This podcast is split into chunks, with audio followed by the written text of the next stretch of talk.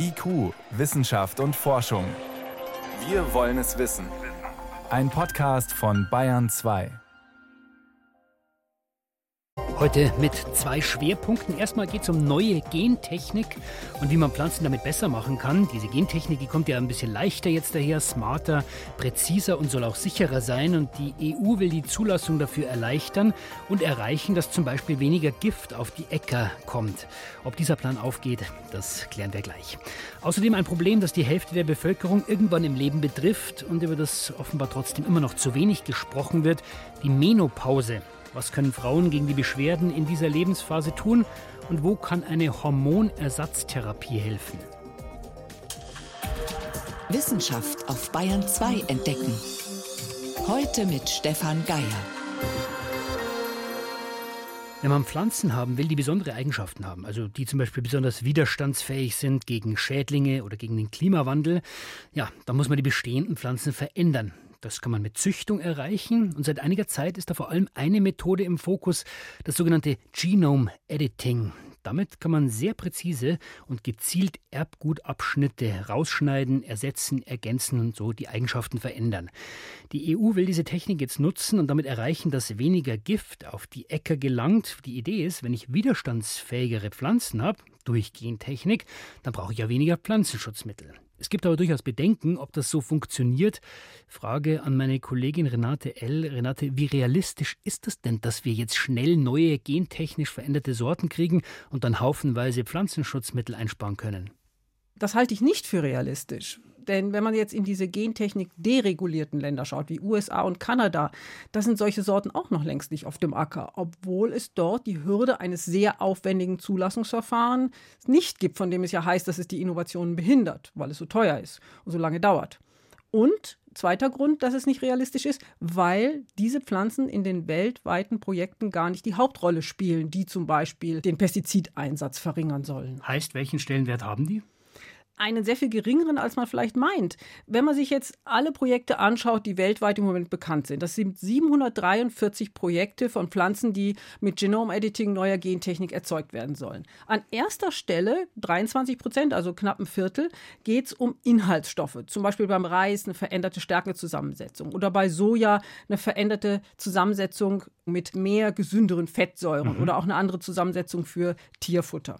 Dann an zweiter Stelle, knapp weniger, geht es um höheren Ertrag, 22 Prozent. Also größere Früchte oder Körner oder dass die Körner nicht auf den Boden fallen. Da geht es um Reis, Soja, Tomaten, Mais und Weizen. Und an dritter Stelle erst kommen Krankheiten und Schädlinge. Da geht es also um Pestizide. Das sind 18 Prozent der Projekte. Da geht es vor allem um Pilzerkrankungen, auch um Viren und Bakterien und das wiederum vor allem bei Reis und Tomaten. Und wie viele dieser Sorten, also du hast gesagt, ein paar hundert Projekte sind bekannt, äh, wie viele dieser Sorten, die mit Genome Editing verändert worden sind, sind schon auf dem Markt? Eine. Okay.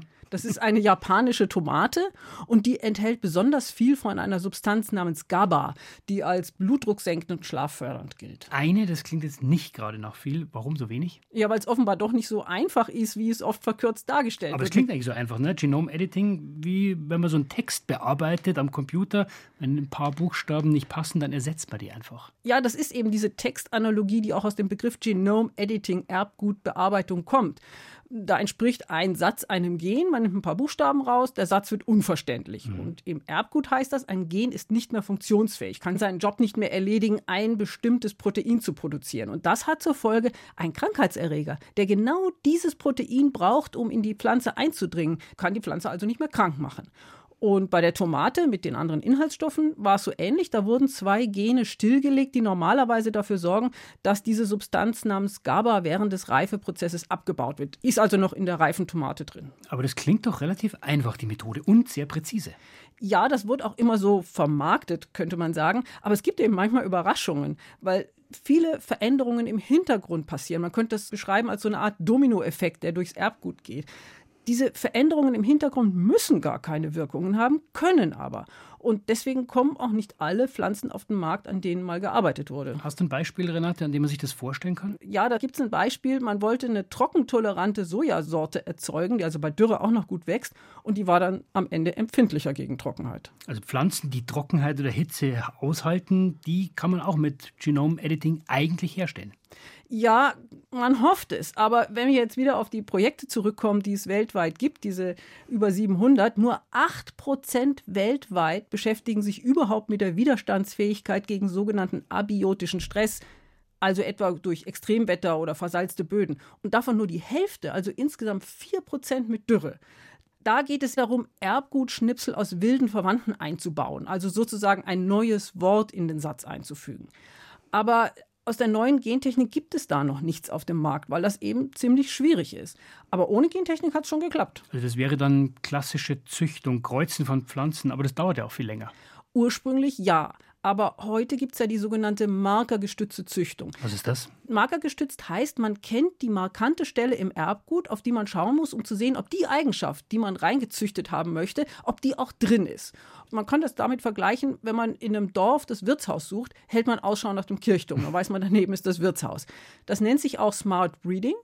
Das ist seit mittlerweile Jahrzehnten erfolgreich eine Methode zur schnelleren Züchtung ohne Gentechnik. Aber heißt das dann, man kann sagen, dass moderne Züchtung eben nicht gleichbedeutend ist mit Gentechnik?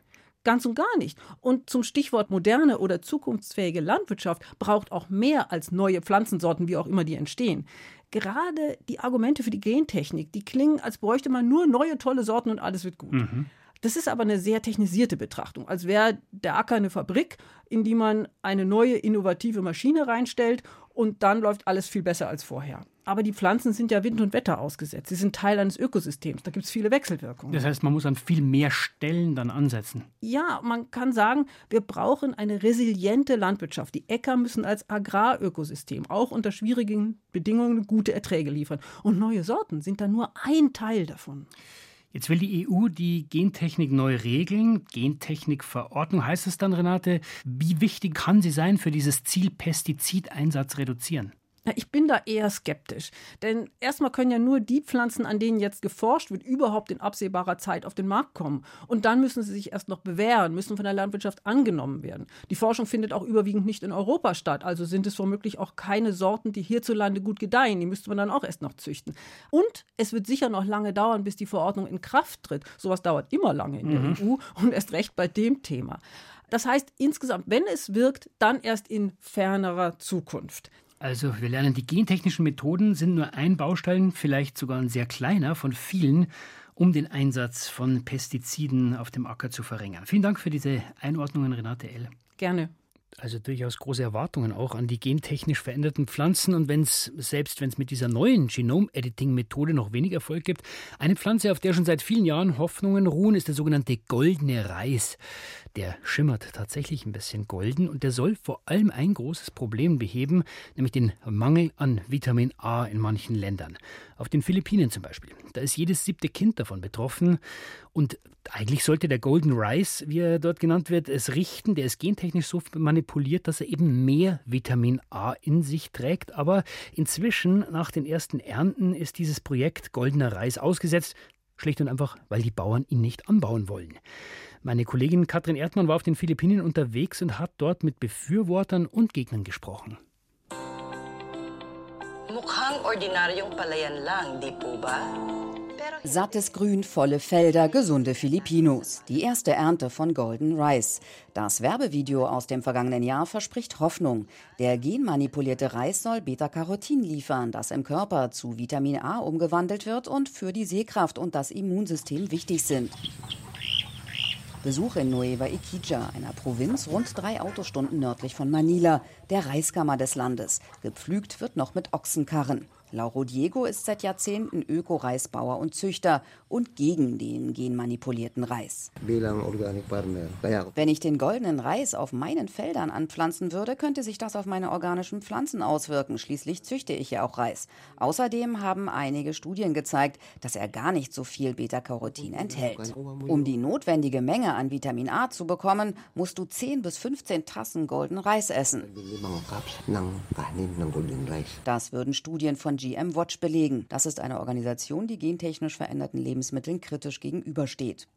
Alfie Pulambarit vertritt Massipak. Das ist ein Zusammenschluss von Bauern. Die Gruppe hat gegen den kommerziellen Vertrieb des Golden Reis geklagt, weil aus ihrer Sicht zum Beispiel noch zu wenig erforscht ist, wie sich der Anbau auf die Umwelt auswirkt. Überhaupt stellt sie den Nutzen in Frage. Further storage Wird der Goldenreis gelagert und gekocht, sinkt der Anteil von Beta-Carotin, sodass er am Ende wirklich vernachlässigbar ist. Für Landwirt Diego ist deshalb klar, es stehen rein wirtschaftliche Interessen dahinter, denn nur die Industrie besitzt die Reiskörner. Jetzt geben sie die zwar noch kostenlos weiter, aber das könnte sich ändern. Und wir brauchen den Reis nicht für die Vitamin A-Zufuhr. Wir könnten auch einfach Karotten oder anderes Gemüse essen. Die Regierung hat den Reis bisher nur im Süden der Philippinen an Kinder, Schwangere und Stillende aus armen Familien verteilt. Für die Regierung ist goldener Reis eine einfache Lösung, meint auch Alfie Pulambarit von der Bauernvereinigung Massipak. Es fehlt der politische Wille, wirklich etwas an der landwirtschaftlichen Situation zu verändern. Der goldene Reis ist ein einfacher Weg gegen Hunger und Mangelernährung. Einfacher, als das tiefer liegende Problem anzugehen, warum Landwirte es hier schwer haben, Nahrungsmittel zu produzieren. Das Projekt vorangetrieben hat das Internationale Reisforschungsinstitut IRI. Von dort will sich wegen des laufenden Gerichtsverfahrens niemand äußern. Glenn Gregorio hat lange für das IRI gearbeitet. Heute ist er Direktor des Südostasiatischen Zentrums für Hochschulstudien und Forschung in der Landwirtschaft, kurz SIACA.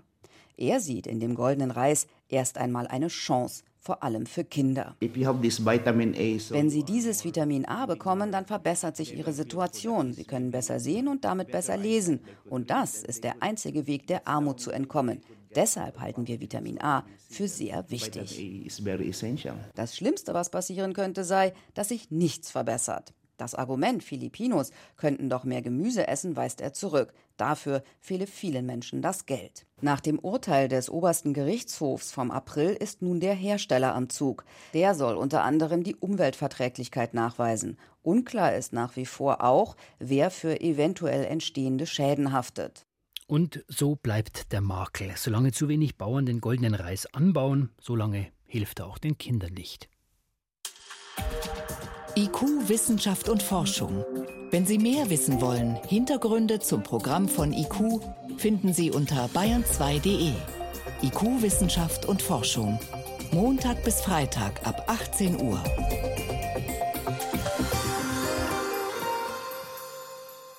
Und jetzt ist es gleich 18.18 Uhr. 18. Es gibt Probleme, über die wird zu wenig offen gesprochen. Die sind manchmal sogar ein bisschen tabu. Eins davon betrifft alle Frauen, ist die Menopause, also der Zeitpunkt, ab dem der Menstruationszyklus aufhört. Warum ist das ein Problem? Ja, weil viele Frauen damit Beschwerden haben. Hitzewallungen zum Beispiel, extreme Schlafstörungen sind nur zwei davon. Und bevor wir uns gleich anschauen, welche Möglichkeiten es gibt, die Beschwerden zu lindern, erstmal die Frage, was passiert da eigentlich im Körper? Nach der Menopause. Birgit Magira. Erst rückblickend ist klar, wann Frau durch ist durch die Wechseljahre. Nämlich, wenn ein ganzes Jahr lang keine Regelblutung mehr eingesetzt hat. Diese offiziell letzte Periode wird Menopause genannt. Die Jahre davor, wenn der Zyklus schon unregelmäßig ist und die Hormone Achterbahn fahren, sind für viele Frauen anstrengend wegen einer ganzen Bandbreite von Symptomen. Die häufigsten, die man damit assoziiert, sind Hitzewallungen und Schweißausbrüche, Schlafstörungen, Nervosität, Reizbarkeit, Stimmungsschwankungen, Abgeschlagenheit, Müdigkeit, aber auch Brustspannen, Gewichtszunahme, unregelmäßig, oft verstärkte Blutungen und Regelschmerzen und Gelenkschmerzen. Vanadin Seifert-Klaus ist leitende Oberärztin für gynäkologische Endokrinologie am Uniklinikum rechts der ISA in München. Das alles kann sich bemerkbar machen, sagt sie, muss aber nicht. Rund ein Drittel der Frauen surft relativ entspannt durch diese sogenannte perimenopausale Phase. Ein weiteres Drittel spürt den hormonellen Umbau deutlich und ein Drittel hat damit wirklich zu kämpfen. Und zwar zunächst nicht, weil zum Beispiel das Östrogen einfach nur weniger wird, sondern weil die Ausschläge in jede Richtung deutlicher werden. Sodass die Östrogenberge höher werden. Sowieso schwankt unser Östrogenspiegel auch schon früher ums Zehnfache im Zyklus, aber jetzt kann das noch mehr werden. Und äh, das ist oft nicht am Anfang des Zyklus messbar, sondern eben erst, wenn die Follikel herangereift sind, denn die Zyklen werden ja dann auch unregelmäßiger. Rauscht der Östrogenspiegel nach so einem Peak dann wieder in den Keller, kommt es zu den berüchtigten Hitzewallungen, erklärt der Frauenarzt und Hormonexperte Michael Ludwig. Das Hauptproblem ist tatsächlich das schwindende Östrogen. Das führt zu zentral, zentral heißt im Gehirn, zu einer Verstellung der Temperaturempfindlichkeit und dadurch kommt es halt zu diesen plötzlich auftretenden, kurz andauernden Hitzewallungen. Über ein bestimmtes Hormon im Darm haben Östrogene außerdem indirekt Einfluss auf den Zucker-Insulin-Stoffwechsel. Der läuft dann nicht mehr so rund wie früher, erklärt der Arzt. Die Folge? Bei gleichen Ernährungs- und Sportgewohnheiten nimmt Frau leichter zu. Oder umgekehrt, wer sogar abnehmen will, tut sich während der Wechseljahre besonders schwer, weil man gewissermaßen gegen den eigenen Körper anarbeitet. Ein Trost, auch im Bauchspeck wird Östrogen produziert. Etwas Hüftgold hat also durchaus seinen Sinn in dieser Zeit. Und woher kommt der unruhige Schlaf? Mitten in der Nacht hellwach, das geht auf das Konto eines anderen wichtigen Fruchtbarkeitshormons, Progesteron. Wenn der Eisprung ausbleibt, dann bildet sich kaum Progesteron. Und Progesteron fördert den Schlaf. Und wenn das ausbleibt, dann kommt die Schlaflosigkeit nicht nur wegen den Hitzewallungen, besonders häufig so morgens gegen 3 Uhr, wenn unsere Cortisolspiegel am höchsten sind. Und dann waren da noch Stimmungsschwankungen, ganz zu schweigen von Schwierigkeiten bei der Konzentration, dem berüchtigten Mind Fog, dem Gehirnnebel. Die Frauenärztin betont, dass das eine Phase ist, die nicht den Anfang vom Ende signalisiert, sondern dass das eine äh, zum Teil krisenhafte Lebensphase ist, die aber vorbeigeht. Drei bis elf Jahre dauert der Wechsel, der ähnlich intensiv abläuft wie die Pubertät. Und Michael Ludwig ist wichtig. Eine Botschaft ist, es ist was Natürliches, was nicht heißt, dass man es tolerieren muss. Da möchte ich nicht falsch verstanden werden. Die zweite Botschaft ist, man kann was dagegen tun mit Hormonen, aber man kann nicht alle Probleme lösen, die plötzlich mit 50 plus minus auftreten im Leben und sagen, das ist alles hormonell bedingt. Deshalb ist dem Gynäkologen wichtig, dass der Rezeptblock für Ersatzhormone nicht automatisch gezückt wird. Genauso kritisiert er aber auch, wenn Frauen mit großem Leidensdruck vom Arzt gesagt bekommen, ist halt so, da müssen sie jetzt durch. Überhaupt hat die Haltung, mit der auch das Umfeld dieser Umbruchphase begegnet, großen Einfluss auf das körperliche Befinden. Vanadin Seifert Klaus berichtet von indigenen Frauen in Mittelamerika, die die üblichen Wechseljahrsbeschwerden gar nicht kennen. Es gab eine ganz interessante Studie an Nachfahren der Maya-Indianer die untersucht wurden, die die gleichen hormonellen Veränderungen hatten, auch Östrogenmangel natürlich, die aber wirklich in ihrem Standing sehr viel stärker in der Achtung ihrer Gemeinschaft, ihrer Dorfgemeinschaft äh, gestiegen sind, wenn sie eben die Periode nicht mehr hatten. Und äh, da waren diese Erscheinungen nicht bekannt. Auch in anderen Kulturen ist zu beobachten, dass der hormonelle Übergang umso leichter gelingt, je wertschätzender älteren Frauen in einer Gesellschaft begegnet wird. In Japan zum Beispiel, wo alte Menschen einen hohen Status haben, kennen Frauen gar kein Wort für Hitzewallung. Aber bei uns wird das Thema immer wichtiger, weil wir werden ja auch immer älter. Ein Drittel aller Frauen lebt inzwischen nach der Menopause. Wenn diese gesundheitlichen Beschwerden auftreten, dann gilt die sogenannte Hormonersatztherapie als eine Methode, die Probleme zu lindern. Das sagen auch die Leitlinien der Deutschen Gesellschaft für Gynäkologie, dass das das wirksamste Mittel ist. Und trotzdem wird sie immer weniger verschrieben. Meine Kollegin Ortrun Huber hat dieses Thema ausführlich recherchiert. Ortrun, nur rund 6 Prozent der Frauen mit Beschwerden bekommen derzeit vom Arzt eine Hormonersatztherapie verschrieben. Wie kommt das? Ja, das Interessante daran ist ja, dass äh, vor 20 Jahren es noch 37 Prozent waren, die eine Hormonersatztherapie erhalten haben. Das heißt, wir haben einen Rückgang von 30 Prozentpunkten. Das ist ja eine ganze Menge. Und warum? War, ja, weil es vor genau 20 Jahren, tatsächlich sogar ein bisschen mehr, 2002, eine große US-Studie gab, die Women's Health Initiative Study. Die hatte eigentlich eine ganz andere Fragestellung. Ging es nicht um Wechseljahre, sondern um äh, Herzinfarkt und die Frage, ob Hormone da helfen bei den Frauen. Mhm. Ähm, die lief mehrere Jahre. Das war eine sehr große, anspruchsvolle Studie. Studie, placebo kontrolliert, alles, was man so als Wissenschaftler gerne mag. Aber Problem, sie wurde abgebrochen, weil man eine Zunahme von Brustkrebsfällen konstatieren musste. Das geht natürlich gar nicht bei so einer Studie, also man hat abgebrochen. Das Ganze wurde dann auch kommuniziert und da fing es dann an, schwierig zu werden, weil das ist das, was sozusagen in der Publikumspresse und auch vor allen Dingen bei den Ärzten in der Fachpresse hängen blieb. Brustkrebsrisiko. Hormone geben an Frauen in den Wechseljahren bedeutet Brustkrebsrisiko. Das ist vor 20 Jahren so gewesen. Heute sieht das ja ein bisschen anders aus. Was weil, ist heute anders? Ja, weil wir heute ganz anders therapieren. Also was heißt wir? Die Ärzte tun das, die Gynäkologen. Es wird viel individueller dosiert, ähm, zu einem anderen Zeitpunkt. Damals in dieser Studie hat man das Frauen über 60 gegeben. Heute wird eher um die 50 herum angefangen und so ist es auch in den Leitlinien empfohlen. Äh, und es sind vor allen Dingen ganz andere Präparate. Kannst du noch mal genau erzählen, was versteht man denn dann heute unter einer Hormonersatztherapie? Ja, das ist eine Therapie mit Estradiol. Das ist ein synthetisches Östrogen, mhm. das den Mangel des natürlichen Östrogen eben ausgleicht, das in den Wechseljahren dann eben immer weniger wird. Ähm, das ist ein bioidentisches Hormon. Das heißt, es ist nicht das Hormon, was die Frauen selbst produzieren, sondern ein Hormon, das aus der Jamswurzel, also pflanzlich, gewonnen wird. Wichtig ist auch, dass man bei Frauen, die einen Uterus, also ihre Gebärmutter noch haben, manche Frauen kriegen das ja aus verschiedenen medizinischen Gründen entfernt, aber Frauen mit intakter Gebärmutter müssen, wenn sie bei der Hormonersatztherapie Estradiol, also das Östrogen, bekommen, parallel auch ein Gelbkörperhormon, das Progesteron, bekommen, weil das die Gebärmutterschleimhaut schützt. Also beide Hormone parallel gegeben, werden auch vom Frauenarzt auf Kassenrezept verschrieben. Aber für welche Frauen ist dann so eine Hormonersatztherapie geeignet? Ja, grundsätzlich auch in den Leitlinien ist es empfohlen für die klassischen Wechseljahresbeschwerden, also sprich diese Hitzewallung, dieses extreme Schwitzen, auch Harnwegsprobleme, Scheidentrockenheit sind sind Themen, die damit angegangen werden müssen. Aber auch wenn man die Kombination Östrogen und Gestagen gibt, also dieses Progesteron noch dazu, Stimmungsschwankungen und Schlafprobleme. Also gerade das Progesteron hilft sehr gut beim Schlafen.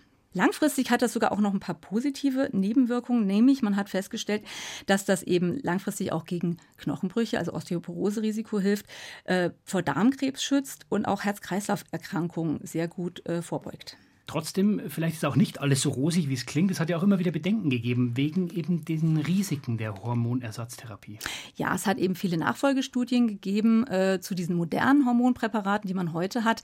Und da gibt es eben zwei wesentliche Risiken. Das eine ist das Thrombose- bzw. Schlaganfallrisiko. Das ist gegeben, wenn man diese Östrogen, dieses Estradiol oral, also sprich als Tablette einnimmt. Dann ist es tatsächlich ein erhöhtes oder sehr stark erhöhtes Thromboserisiko. Mhm. Das kann man aber wunderbar umgehen, indem man dieses Estradiol Estradiol über die Haut einnimmt. Es gibt Kehls, es gibt Pflaster, es gibt Sprays, die auch gut zu dosieren sind.